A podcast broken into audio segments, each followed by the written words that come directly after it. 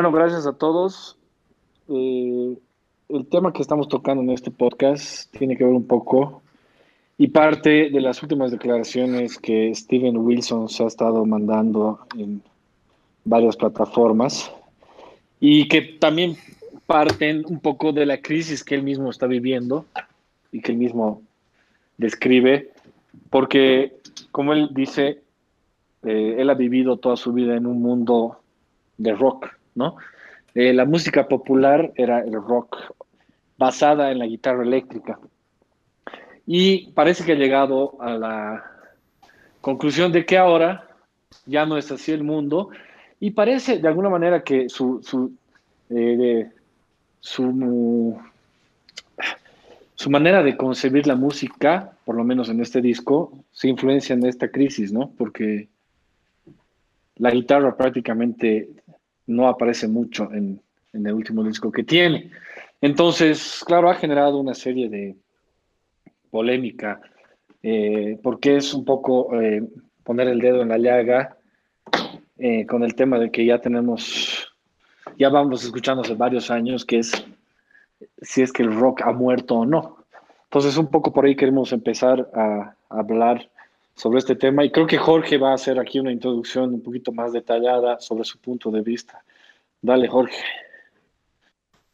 Ay, bueno, ¿qué tal? ¿Cómo están, jóvenes? Entonces, es, el rock ha muerto, ¿no? Es algo que se viene escuchando desde hace mucho tiempo atrás. Los The Doors tiene un jam bien largo que casi dura una hora, si no me equivoco, y que se llama Rock is Dead. Y eh, estamos hablando de 1968, ¿no? En 1968 ella hablaba de que Rock había muerto, de que finalmente era necesario matarlo, de que era necesario pasar otra cosa, pero no sé hasta qué punto haya muerto o haya existido. El rock es una abstracción, ¿no? Como muchos de los vocablos que nosotros manejamos. Es decir, ¿qué cosa es el rock? ¿Cómo lo vamos a definir? ¿Qué diablos es? ¿Es un estilo de música? ¿Es una forma de encarar la realidad? ¿Es una moda? ¿Es una forma de vestir? ¿Es una forma de pensar, es una filosofía de vida. ¿Qué diablos es el rock? En, en general, pues, claro, es todo eso y muchas cosas más. Es decir, ¿qué es? Es todo y nada al mismo tiempo. Es un vocablo como cualquier otro al cual le vas cargando sentidos, ¿no? Le, vas, le vas cargando contenidos, pero en sí no significa absolutamente nada.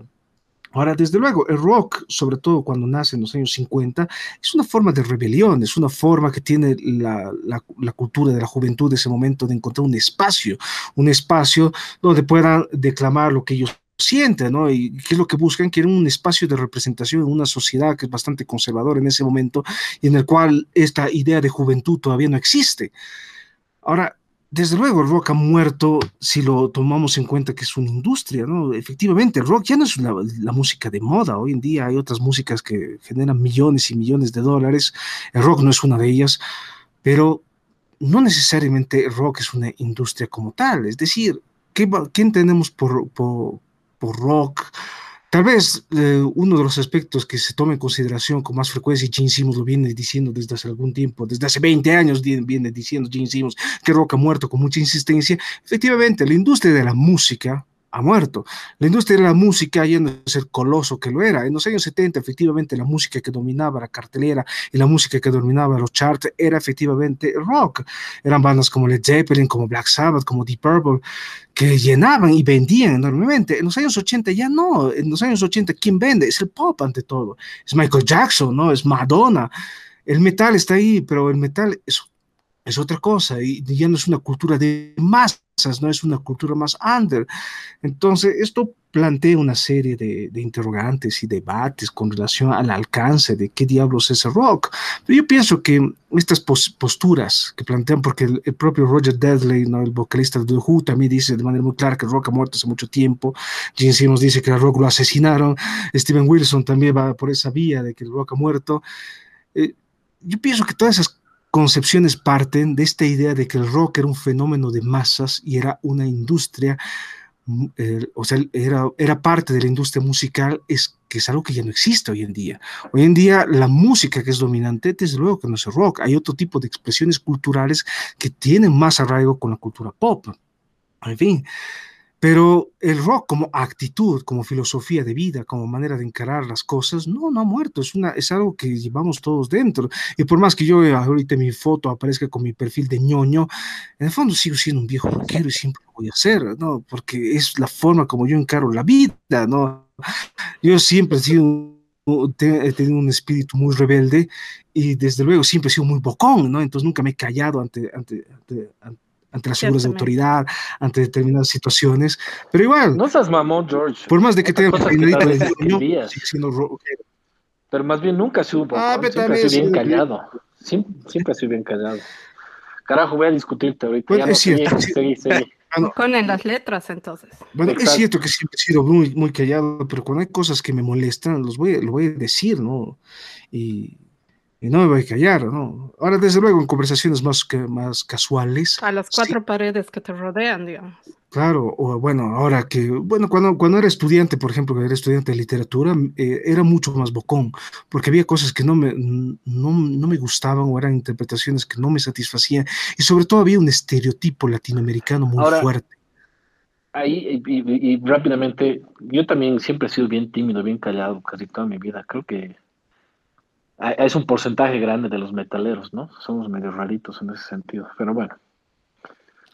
Efectivamente. Yo no. Yo tampoco. Sí, bueno, pero ya, pero dos de cuatro ya es nomás. No, es representativo. No, Yo estoy, es 50%. Estoy totalmente de acuerdo. Eh, en varias cosas con lo que decía George, eso de depende de, la, de quién esté definiendo el rock y cómo se defina el punk también ha tenido esa conversación hace mucho tiempo y todo el mundo se acuerda de Punk's Dead o Punk's Not Dead.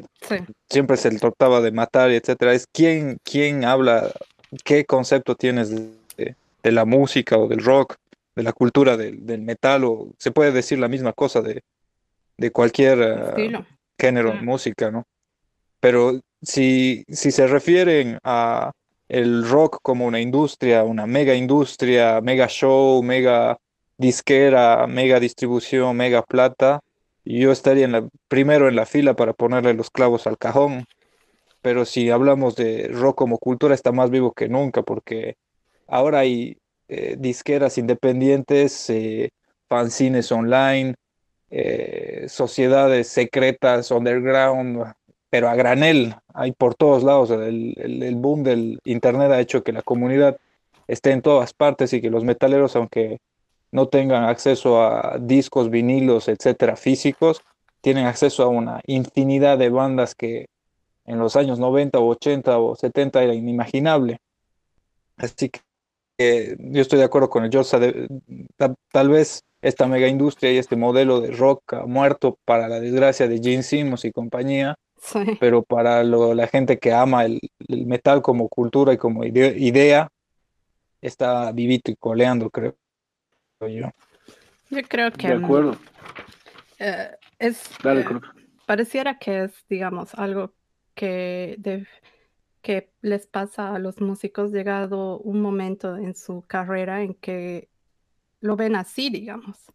Si eso decía el Jen Simmons hace 20 años o el el de The Who, el mismo Jim Morrison o qué sé yo, los punks igual o lo que sea, es, es, es como cambia el, el, entorno, ¿no? Porque igual estoy de acuerdo, o sea, la, la, industria musical quizás nunca ha sido tan grande como en este momento, digamos, pero es diferente cómo funcionaba hace 20 años o cómo funcionaba hace 50 años, ¿no?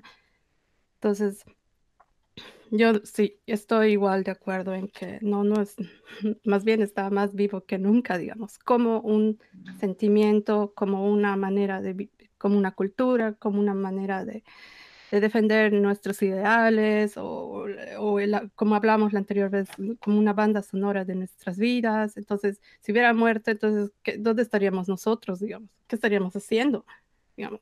¿No? O sea, quizás... Escuchando cumbia. Por supuesto. Eh, Los iracundos. Eso, nunca Bailando, bailando corporales. o diablada, ¿no? En estos momentos. En tu casa, con tu... Por Zoom. Por Zoom. A ver, yo, ya yo voy a hacer un poquito aquí de abogado del diablo para que fluya la discusión. Y estoy totalmente de acuerdo con ustedes. Sin embargo, la música basada en, las cosas digitales, si quieren, por falta de otro término menos amplio, em, no existía pues en los años 50, justamente haciendo referencia a cuando ha nacido George. Y toda esa música análoga eh, eh, que, había, digamos, ¿no? Y, que ha sido una revolución y que nos ha marcado a nosotros y a nuestros padres también, bueno, los que tenemos padres relativamente jóvenes por lo menos, y nos ha marcado pues obviamente esa revolución, ¿no? Desde los Beatles para adelante. Pero ahora, y creo que ahí tenemos un sesgo nosotros por la edad que tenemos, a los jóvenes de hoy en día, si no tienen por lo menos un padre que les muestre, es muy poco probable que tengan la exposición que nosotros hemos tenido. Vuelvo al tema, obviamente, del mainstream, ¿no?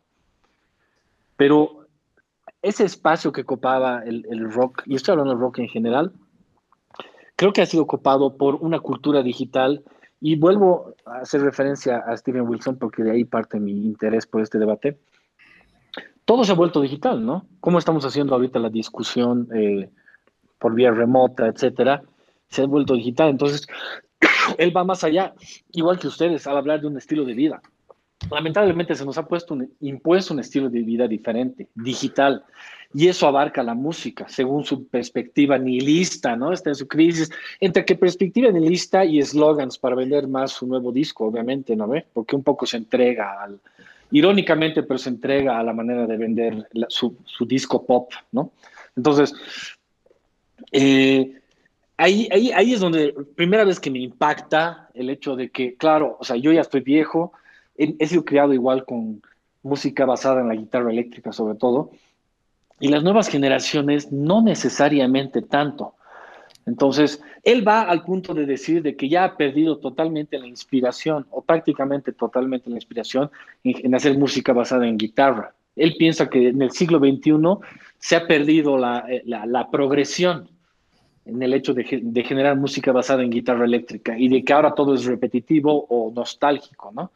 Que ahí yo también creo que exagera, porque mi punto de vista es que, claro, dentro de los subgéneros del metal, para mí hay muchísima vanguardia y sigue habiendo hasta hoy en día, pero es un, mundo mucho más pequeño.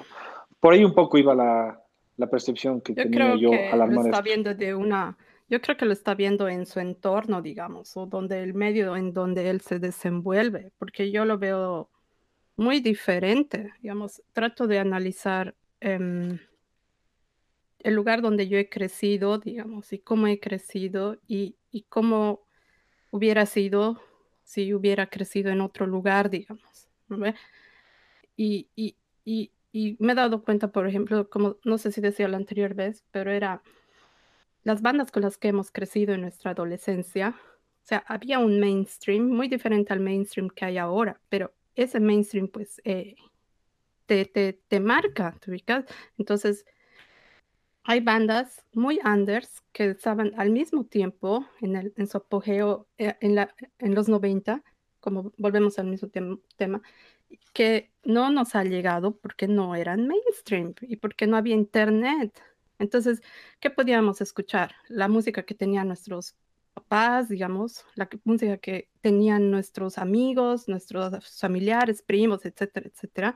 Y cuando ya empiezas a buscar, como decía el Jagex la otra vez, así lo primero que conscientemente he, ubicado por mi cuenta, digamos, ¿ve? O, tú decías, Eva, es igual, al principio nuestra banda sonora es más o menos impuesta, digamos, porque recurres a lo que está más cerca de ti, ¿no ve? Entonces, podía haber en tu casa cumbia también y hubieras estado expuesto a eso, digamos y eso no lo hace ni bien ni mal, digamos, es, es la estás expuesto. Quizás. O muchas otras cosas. O, ah, lo comía. Tremendo. Qué jodido. Proyecto 1. O Mecano. O hasta esos, o, todas las bandas mexicanas y argentinas, digamos, y, y como bolivianos, digamos, sabemos ese, ese impacto que ha tenido, hablábamos la primera vez con el, con el Marcos, ese impacto que ha tenido el rock argentino, por ejemplo, porque está ahí, tan cerca, ¿no ve? Y muchas bandas de ahora actuales siguen teniendo ese sonido que ha, que ha llegado a 30 años, digamos, ¿ve? Súper marcado, lo reconoces al tiro. Pero ¿qué pasa ahora, digamos? ese mainstream ha crecido, se ha expandido, pero al mismo tiempo esa escena under por debajo igual se ha extendido. Entonces, para gente que ya tiene la opción de escoger entre lo que no está cerca tuyo, de lo que escuchan las personas mayores, digamos, entre comillas, a lo que tú puedes buscar, ahora es claro más fácil, pues no importa si tienes 10, o yo por lo menos no ubico a un niño de menos de 10 años o incluso que no sea adolescente em, usando un celular, digamos. No me parece, quizás es otra discusión, ¿no? Pero yo creo que los adolescentes son los que deberían tener esa libertad de, ya, yo quiero escuchar esto o escucho lo otro. Pero es pues solo ver, digamos, algunos videos de... Ahí si me dejan acotar solo 10 segundos. Justamente la libertad se creo que se ha perdido un poquito con el tema, y, no hay que volverlo una película de terror porque no es, al final cada uno controla su vida, pero con el tema de los algoritmos, ¿no? Cada uno está en su burbuja, e, y en este caso de música, que es el tema que estamos tocando, y es, muchas veces es, más complicado salir, pese a que antes vivíamos en la burbuja, como vos dices, limitada por el tema de, la, de los proveedores, ahora es una burbuja limitada por el tema de los proveedores, pero ya en, un, en un sentido de software, ¿no? Medio raro ahí. Pero bueno, perdón, era mi, mi reflexión. Pero eso tampoco es tan cierto, Sebas. Ahí yo discrepo igual, porque digamos, si tú estás todo el tiempo em, conectado a Spotify, digamos, obviamente ese va a ser ahora tu parámetro, digamos, porque estás regido por el algoritmo que, que te da, o digamos que es, yo escucho más música en YouTube, por ejemplo, ¿ya? Pero ¿cuál es mi otra fuente de, de, de, de nuevas bandas, digamos? Los conciertos. Ahí es donde yo conozco nuevas bandas, digamos. Entonces, ahí está. Esa es una muy buena, muy buena discusión, por ejemplo, sobre esto y es otra, otro factor que hay que tomar en cuenta sobre cómo ha cambiado y por qué algunas veces le podemos dar la razón a ciertos individuos que dicen que el rock ha muerto, el metal ha muerto, etcétera. Y es justamente cómo se relacionan los metaleros. Antes los metaleros, el metal era una práctica súper materialista en, en términos de intercambio, mandar cassettes, qué cassettes tienes, la polera, eh, el merchandising, eh, era totalmente eh, material en ese sentido y ahora ha cambiado un montón. Ahora es, ¿a quién le importa si tienes un CD original? Bueno, hay mucha gente que sigue coleccionando, digamos, pero ahora los metaleros se relacionan de otra forma, es Spotify, YouTube, Bandcamp, no sé, un montón de cosas que, que, ahora no se cuentan cuántas descargas tienes. Nadie se, se, va a jactar que dice, sí, el otro día he descargado 300 bandas de black metal. O sea, a nadie le importa eso, ¿no? a nadie le importa si tienes 300 discos de metal en, en, tu, en tu PC, digamos. Antes era, si tenías 300 vinilos, eras, wow, este tipo sí que, que, que le interesa, digamos. Y ahora yo creo que la discusión sobre, sobre si el rock ha muerto o no, en ese sentido tiene un punto, digamos, la forma en que los metaleros se relacionan de manera virtual parece un poco, un poco más eh, inauténtica, poco auténtica. Y es eso que vos vienes de, decir, Krupp, que es lo que le da un poco de validez, eh, digamos, a, más allá de que no tenga el disco físico y que lo escuche todo por Spotify, por ejemplo, voy a ver a mi banda en vivo, voy a ver a las bandas, voy a apoyar las bandas en vivo, sigo interactuando con la gente en internet y todo eso, y mantengo, la escena se mantiene así, esa parte, esa materialidad que ha perdido de cierta manera por el internet, también ha ganado otra dimensión que mucha gente no, que viene seguramente de la vieja escuela, lo relaciona como, como una fragilidad o como una debilidad de decir, ah, la gente ya no es como antes, antes veías, conocías a todo el mundo, conocías a todos los metaleros, antes si no tenías cassettes de, no sé, que no te mandabas cartas con el, con el, con Mil Petrosa de Creator, eh, no, no, no eras parte de, del underground y de cosas así, que la gente se mandaba cartas entre los artistas, entre la gente que no era artista, en los promotores y todo eso. Eso se ha ido diluyendo un poco, ¿no? Y, Creo que esa es la, discusión ahora de mucha gente dice el rock ha muerto porque ya no es como era antes. Solo ha cambiado. Ahora, sobre el tema del en vivo, para que sigan, por favor, ustedes que además que ven más bandas que nosotros en Europa. Una vez mi hermano que tiene 26 años y que no es metalero, pero que sí yo lo he expuesto al metal, obviamente desde muy niño y, lo entiende y le gusta hasta cierto punto, me ha dicho que me ha dicho que los eh, conciertos de ahora, no sé si qué estilo era exactamente, de hip hop me imagino entre otros, la energía que ves en el público, y es verdad en muchos casos, es la energía que tenía el público de metal de los noventas.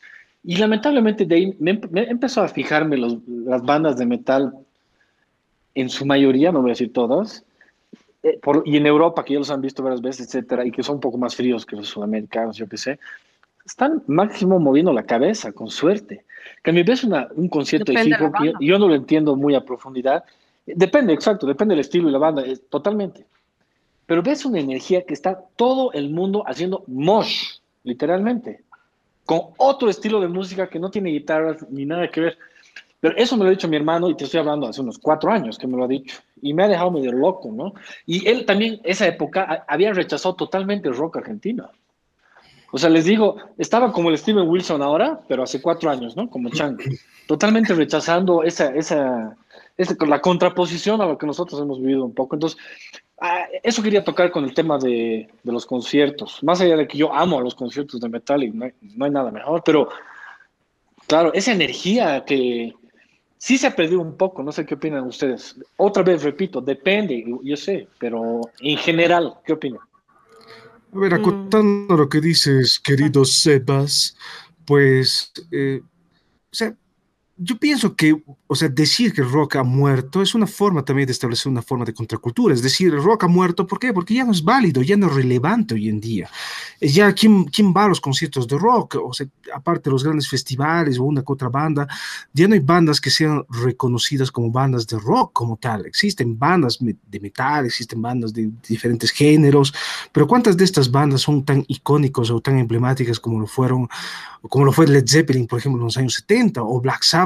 Eh, en la misma década, o inclusive los Beatles en un principio. Entonces, es, estamos en otra, en otra etapa, ¿no? Estamos en, otra, en otro momento de la historia de la música, donde tal vez ya no tenemos íconos de la música, pero la música se sigue haciendo. Esto ha evolucionado de otra manera. Yo creo que ahora, efectivamente, dentro de algunos círculos es bastante cool decir, no, el rock ha muerto, porque el rock ya no es relevante. Hoy en día hay que superar esas cosas. Esas cosas son de abuelos, esas cosas de una generación muy antigua, y la música hoy en día ha evolucionado de otra manera. Y si no aceptas el cambio, pues eres un pobre cretino, un pobre don nadie. Entonces, es, también una forma de snobismo y de pedantería, ¿no? En determinados círculos musicales, ¿no? Claro, claro. Totalmente. de acuerdo. Pero eso, por ejemplo, que, venía, que venías diciendo, Seba, sobre, sobre el rap, es muy cierto. Pero, por ejemplo, yo estoy casi seguro de que tu hermano ve los conciertos de rap en Argentina, la pelea de gallos y todo, todo batalla de gallos. ¿No es esa? La verdad no sé, no sé, no sé. Seguramente es esa, porque en Argentina, en Chile, en América Latina, ha empezado a salir una movida súper fuerte de rap y trap que está pegando súper, súper fuerte con las generaciones nuevas. O sea, y es por qué. O sea, si hablamos a nivel Latinoamérica, por ejemplo, ¿cuáles eran las bandas más representativas de rock, rock nada más en Sudamérica? Era, por ejemplo, había muchísimas bandas de rock argentino eh, que han pegado súper fuerte, como eh, Soda Stereo, Los Redondos de Ricota. En metal tienes Hermética. En Brasil tenías, bueno, que se ha ido más internacionalmente, que era, que era metal, obviamente, Sepultura. En México tenías bandas súper grandes como, bueno, que no es mucho de mi gusto, pero Maná, tenías Molotov, tenías Los Cafres, tenías eh, montón de bandas así que en los 90, por ejemplo, y en el inicio de los 2000 o un poco más antes, si quieres, eh, pegaban súper fuerte y a nivel continental, algunas hasta han pasado a, irse a, Europa y el mundo de habla hispana, digamos, en general. Pero, ¿qué pasa? Eso, eso ya era en ese momento el boom, vos veías los conciertos y no había nada que hacer, eran los conciertazos más grandes, eran geniales y todo eso. Pelea de gallos, que esa es la, una no sé si sea eh, desde el punto de sociológico, entre comillas, eh, si será un, una etapa parecida para el rap en Latinoamérica, pero eso les está hablando muchísimo a, las generaciones, a las nuevas generaciones, que, que son conciertos de enormes, gigantes, con tipos que, que están solamente, entre comillas, esto es simplificando, a mí me gusta el rap de cierta manera, que, pero que se están insultando el uno al otro, digamos, es como un show en donde es como una competencia al mismo tiempo, no es una presentación en donde el público solamente está pasivo escuchando, sino que vos como audiencia estás ahí para juzgar a los que están compitiendo, por ejemplo. Claro, claro. Es, la como lo que es MNM, digamos, güey. Exacto, participativo. Exacto. vos estás viendo y, y, por tus gritos puedes, puedes hacer ganar o perder a alguien, digamos. Y el rap se ha vuelto. La Cruz y yo vamos a hacer un, un debate de rapeando, Cruz, ¿cómo es? ya no, sí, una batalla. No, no, no, no, no me interesa esa competencia. no, solamente para decir eso, yo creo que el rap y otras formas musicales están ganándole el terreno al, al rock, al metal, en ese sentido, porque estoy de acuerdo, muchos de los conciertos, si no son underground, los mainstream eh, se han pacificado un poco, en cierta manera, más allá de que estamos todos de acuerdo de que depende de la banda, hay bandas que la gente se sigue rompiendo el cráneo y matándose en el mosh pit, eh, más allá de que sea el 2021 o haya sido inicios de los 80, digamos. Pero yo creo que el rap en Latinoamérica, eh, respectivamente, está ganando mucho terreno en, en, esta generación, en esta nueva generación, digamos, porque es por, por razones que podríamos discutir, no sé. Mm y, yo, yo creo que ha pasado eso también ya en Europa antes y en Estados Unidos, antes de que llegue a Latinoamérica. Obviamente. Sí, sí, Es que finalmente el rap y el trap y todas estas cosas eh, es una forma de rebeldía y es una forma también de expresar eh, un descontento social, de, de, expresar todos estos problemas que hay dentro de cualquier sociedad. Y justamente es la encarnación de la rebeldía, es lo mismo que es es la misma funcionalidad que tuvo el rock and roll en los años, en los años 50. Es eso, expresar, canalizar el descontento, canalizar la voz de todo, de toda una generación de personas que no encuentran otra forma de expresarse si no es a partir de la música. desde luego el rap y el trap tienen un elemento político y además que se parece nomás al rock and roll. En, ambos, en ambos casos las letras son igual de polémicas, igual de políticas e igual de atroces que, eh, bueno, en ambos casos, ¿no? Pero los problemas sociopolíticos y todo eso no difieren mucho de un lugar a otro, ¿no? O sea, son más o menos escandalosos, pero son así nomás, digamos. Y ahorita en las condiciones en las que estamos, digamos, es como, creo que es una de las pocas veces en, en la historia de la humanidad donde puedes eh, saber qué es lo que pasa en cualquier lado del mundo, tener un problema en común y ver cómo los países, o sea, las, las sociedades reaccionan, digamos, ¿no ve? Entonces ahí intervienen las, eh, los individuos, los gobiernos, autoridades, la comunidad científica y bla, bla, bla. Bueno, eso es otra charla. Pero eh, justamente lo que quería decir hace rato era eso. Cuando ves, digamos, las nuevas plataformas, ya no estamos hablando solo musicales, ¿no? Como Spotify y, YouTube. Bueno, en, realidad YouTube no es solo una plataforma musical, es una plataforma, puedes encontrar de todo, ¿no? ¿Ve? Pero cuando ves ya videos que son más para los, los adolescentes o gente más joven como TikTok o esas cosas, y ves, digamos, qué es la mayoría de, de, de, qué es el estilo musical o lo que están consumiendo más que otra cosa, entonces ahí se, se acomoda, digamos, a lo que dice tu hermano, Sebas, o a lo que nos contaba el, el Marcos, ¿no? Pero lo que desciende hace rato. Decía esa época, no sé si sigue diciendo, cuidado que se raye después, por si No sé cuál será su postura hoy en día.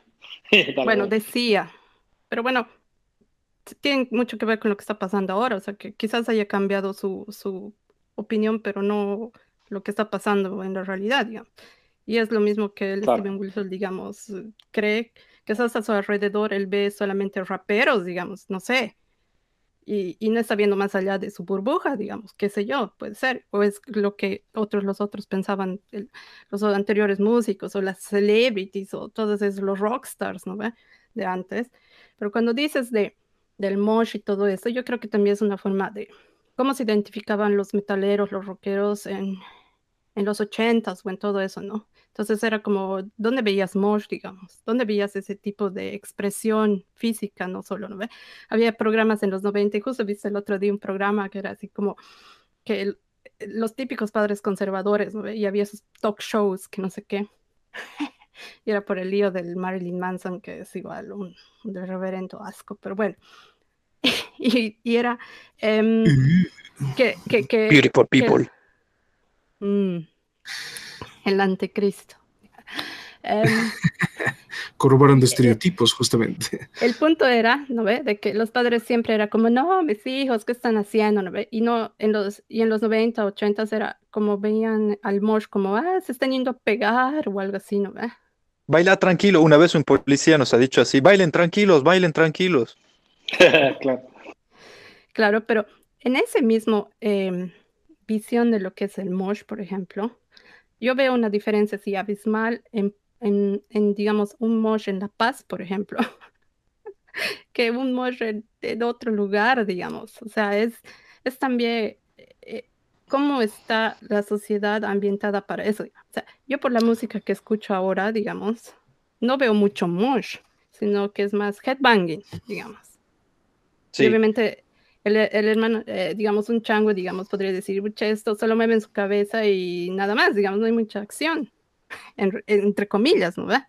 Porque, pero igual acabo al día siguiente con Makur y todo eso, o acababa, mejor dicho, cuando era en un festival, por ejemplo. Cuando iba a festivales, digamos, y estás todo el día, 14 horas escuchando música en vivo, al día siguiente estás pues destruido, digamos, destruido. Pero cuando cuando una banda de trash, digamos, de las, o sea, de las bandas, bandas, ¿no? De, los Big Four o todo eso, les preguntas dónde quisieran tocar, te van a decir con seguridad Sudamérica y específicamente Chile. ¿Por qué? Porque pueden ver esa, esa reacción de esa multitud, así que se está matando literalmente, ¿no? Pero ahí yo tengo una pregunta, Cruz, para atizar el debate. Ahorita el rap es entonces lleva más en la, en términos generales, otra vez, que todos estamos de acuerdo ahí, más la llama de la, de la rebelión que el metal o que el rock hoy en día? Pregunto. Es que es, solamente porque visualmente se ve más, eh, más, más violento, digamos, yo creo. Además que a, quienes ves, digamos, quienes usan armas y todo eso como decoración, digamos. No, pero visualmente, ¿en qué sentido? Perdón que te corte como, como accesorios de, de, lo, de, de, su, de su producción visual, digamos, videos, shows y todo eso. ¿Y, el metal no tiene violencia? ¿Me vas a decir? Las dagas de los blaqueros. Claro, pero son estilos, digamos. Puedes tener tu, tu cinturón de balas también pero no estás ahí arriba. Ya, pero me estás, me estás aceptando que el rap está llevando la llama de la rebelión o el metal, no te estoy entendiendo. Perdón que te joda. No sé quién estará llevando, es que depende también quién escucha qué, o sea, quizás en, en la mayoría de, o sea, ¿para quiénes, digamos? ¿Para los adolescentes que ahorita están buscando rebelión a través de la violencia? No sé. Sí, puede ser. Las malas, por ejemplo. Claro. Las malas de cultura bien rapera. Pero es ahí una historia súper. Esta es una, una, una historia súper eh, chura sobre el rap y la conexión del metal con las maras, por ejemplo. No sé si ustedes mm. han visto algún documental sobre las maras Salvatrucha, la Mara 13 en El Salvador. Y por qué hacen los gestos con las manos, por ejemplo, con los dedos. Eso mm. es porque después de la guerra civil, cuando han sido deportados eh, los salvadoreños que vivían en Estados Unidos, de Estados Unidos de nuevo al Salvador, se han, formado muchas eh, pandillas en Estados Unidos. Una de esas pandillas era una pandilla de metaleros, que era muy fanática de Ozzy y del metal. Y cuando han vuelto a, a Salvador, han han traído el maloic y los cuernos y los signos como parte de su eh, cultura carcelaria y en general después se han, movido al rap. Pero era un, pequeño, una pequeña nota para hacer la relación entre metal, como el metal en los 80 influenciaba hasta las pandillas. Después el rap se, se ocupó de ellas. Claro, y hay mucha influencia del rap a principios de los 2000, ¿no? Todas esas bandas, digamos, Limp Bizkit, Korn, pero incluso antes, cuando ya Anthrax y todo eso usaban ya una influencia, digamos. O sea, no hay una división así que digas, los raperos están a un extremo y los metaleros están a otros, y no hay una, una mezcla en algún lugar entre ambos, digamos. Y ya se parecen bastante, ¿no? Porque finalmente es, parte de ese mismo sentimiento de rebelión, de rebeldía, y efectivamente son sentimientos muy violentos, ¿no? De, contra la sociedad, contra todo, ¿no? Pero retomando lo que has dicho vos, George, y para ir cerrando poco a poco mi participación, em, creo que todos estamos de acuerdo en que el rock está en otra etapa, ¿no? Y obviamente, ¿no? Si existe desde hace más de 50 años. Entonces, no ha muerto, pero está en otra etapa. ¿Cómo me describirían esa etapa, digamos, no? O sea, ¿desde qué punto de vista? Y, intenten describirme desde, no desde su punto de vista, sino realmente desde el punto de vista más objetivo que puedan. El rock se ha mudado de la casa de sus papás y ha madurado. Ya no es el adolescente con granos que se revela contra todos y todo. Y ahora vive solo en un apartamento maduro, pero pero aislado. Repetimos eso, Marcos. Pero solo. Un poco, o soy, sol, o soy yo que no escucho bien. Perdón. Te has cortado no, vos. No, no. Solamente te quería decir que va que estoy totalmente de acuerdo con ustedes sobre esto de la nueva etapa, pero es difícil decir porque se ha fragmentado tanto, el, metal se ha expandido y se, ha fragmentado al mismo tiempo tanto, que ahora las subescenas que tiene el metal, el rock en especial, en, general, es tan grande, tan amplio, que es difícil. Para mí, eh, el, verdadero, no sé si decirle verdadero, el, el, que me agrada a mí, ese sentimiento y esa cultura del rock que siempre me ha llamado la atención, sigue viva en, los pequeños y en los rincones más oscuritos y menos alumbrados de la, por la luz del mainstream. Ahí es donde se cultiva este, este, esta suerte de hongo radioactivo que tiene esa, ese potencial revolucionario, entre comillas, y, contestatario que, creo que todos amamos del rock y que no se puede morir porque es como el moho que está detrás de tu heladera, digamos. Es, va a estar ahí hasta que, hasta que no sé, se caiga, aunque se caiga el edificio encima, ese sentimiento y esa cosita va a seguir ahí viviendo donde, donde vive eh, el, verdadero o el, el, auténtico deber ser de, del metal, digamos, o del rock. Sí, en mi caso, yo me adelanto, tal vez vos, Cruz y George, Sí, tal cual. O sea, yo, yo creo que con la edad se ha vuelto, se ha tenido que volver cada vez más eh, intrínseco y sofisticada la oscuridad que me da el metal, ¿no? Eh, la intelectualidad eh, ha tenido que ver mucho ahí y, y, la, técnica, obviamente, ¿no? Que ido desarrollando en general. y, pero también hay, hay pequeñas bandas que han podido todavía mantener una sencillez así básica y, hacer algo extraordinario y, vanguardista y, cada vez son menos, ¿no? Y, hay que agarrarlas con pinzas y eso las hace más preciosas. Pero sigue habiendo esa, esa vanguardia sencilla, juvenil, si quieren, ¿no? Solo que es más difícil y tal, y, tal vez, como les decía hace un rato, parece que otros géneros han estado adoptando esa, esa antorcha, pero sigue habiendo y Claro, eh, mm, el, como vos mismo decías ahorita, Marcos, no, no, sé si lo mejor, pero lo que más me gusta, igual, ¿no? Eh, ir a, extremos del black metal, que igual se ha fraccionado el black metal, etcétera. Eh, sigue estando vivo, pues, el rock ahí. O sea, no hay donde perderse, pero sí creo que está en otra etapa, como les decía, y sobre todo que está viviendo, por lo menos el rock, como, como término, una crisis existencial ya cumplió 70 años y es, prácticamente y está así como un ser humano, ¿no? Al final de su vida, pareciera, pero sabemos que no es el final. Pero sí es difícil ya definir qué es rock y qué no es rock, ¿no? Es como los Beatles al principio les decían heavy metal. a los Beatles, ¿no? Entonces, claro, ahora qué es rock y qué no es rock cada vez es más difícil de entender. Pero bueno. Pero está súper bien. Yo creo que es necesario, súper necesario esas crisis, porque después eso es lo que hace revivir las cosas y te hace apartar lo que no es muy necesario, lo que sobra, lo que se cae, lo que no, no sirve.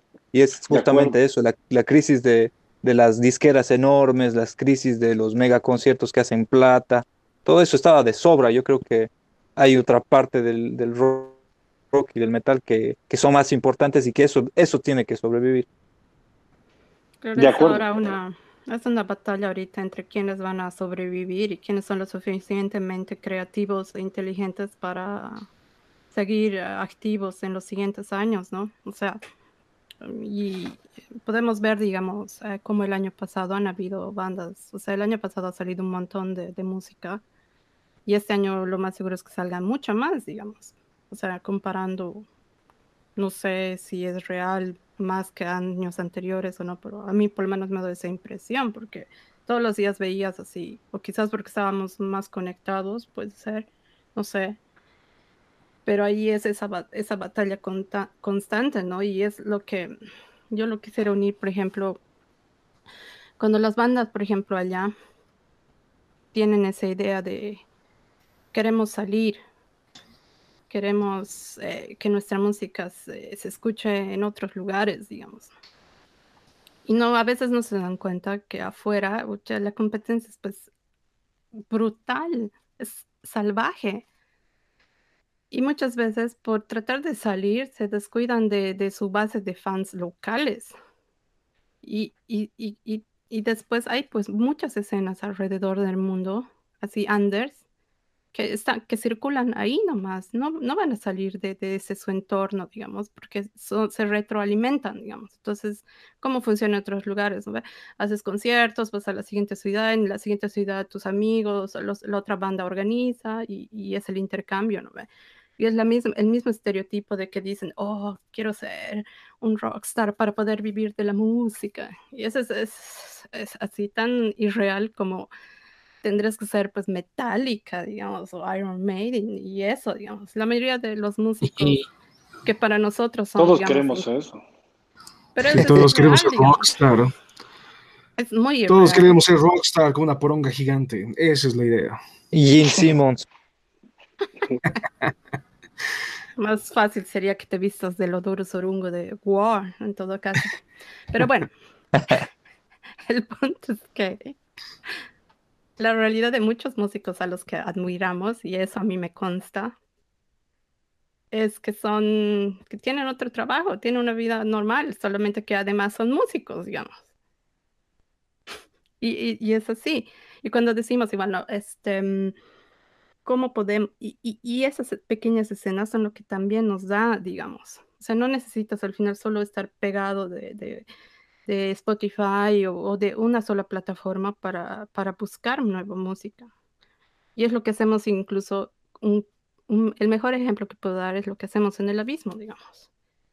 Yo escucho mucha nueva música por lo que ustedes escriben, digamos, o leo, entonces leo, digamos, un review de ustedes, entonces es como, ah, eso suena interesante, voy a...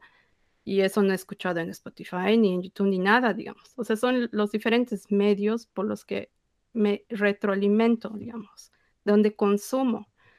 O digamos, alguien ha escuchado, ah, o, me aconseja alguien, o estoy viendo qué, qué, qué, está escuchando fulano, o, o etcétera, etcétera, etcétera. Pero obviamente, como decía el Marcos, yo igual estoy más al lado de buscar bandas así escondidas debajo de las piedras, que de escuchar lo que todos las bandas mainstream de ahora, ¿no? Puede ser que no hay un... Ahora eso se ha vuelto extremo, ¿no? Ahora. Pero, que bandas que sacan 50 cassettes y nunca más, así. Sí, ah, es tendencia, tendencia eso, ¿no? Sacas edición limitada de tu disco cassette, 20 copias. Para los primeros infelices que respondan el mail. Edición limitada de mil. O sea, ¿qué es eso? Eso no es limitado, digamos. No, hay, hay, eso es un poco, como se dice, hay un poco de ese sentimiento de que antes era mejor, ah, antes cómo era mejor todo, y encima estaba grabado con una casetera ah, Akita de, y un cassette ah, virgen, re mala calidad, pero pucha, el metal antes era metal.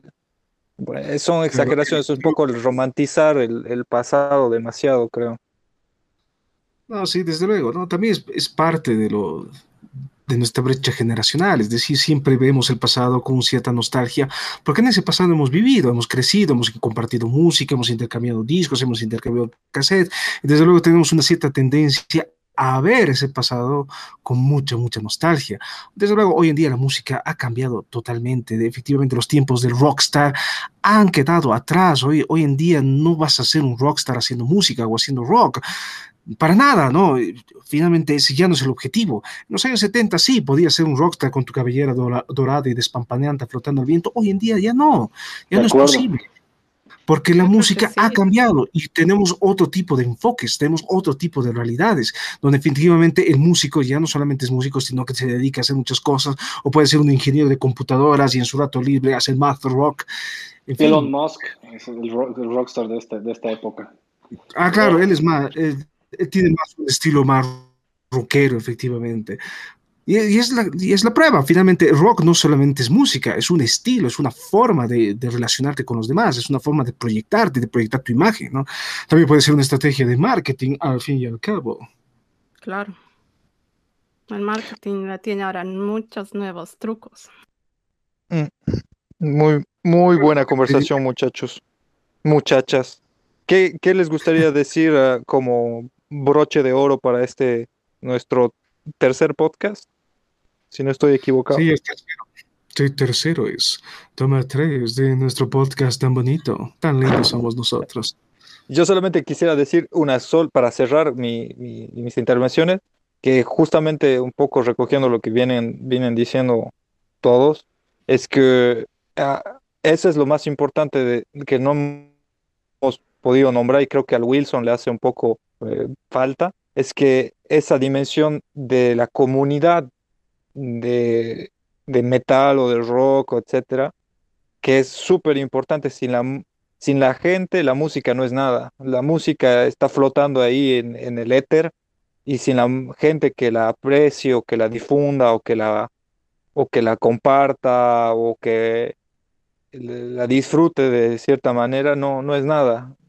Solamente es la praxis sin el hombre. El hombre sin la praxis no es nada y la praxis sin el, no existe sin el hombre. Así que creo que es eso, hay que acordarse y creo que es lo que siempre termina siendo el, la síntesis de todos los podcasts, es que qué bueno tener gente con quien compartir eh, todo esto y de qué va a hablar y de qué decir. Y por eso invito a la gente que, que escuche el podcast o que eh, visite el abismo, que deje sus comentarios, que participe y que así se, se siga haciendo más grande la conversación porque entre más bulla hagamos con más voces, más, más chura la, la charla.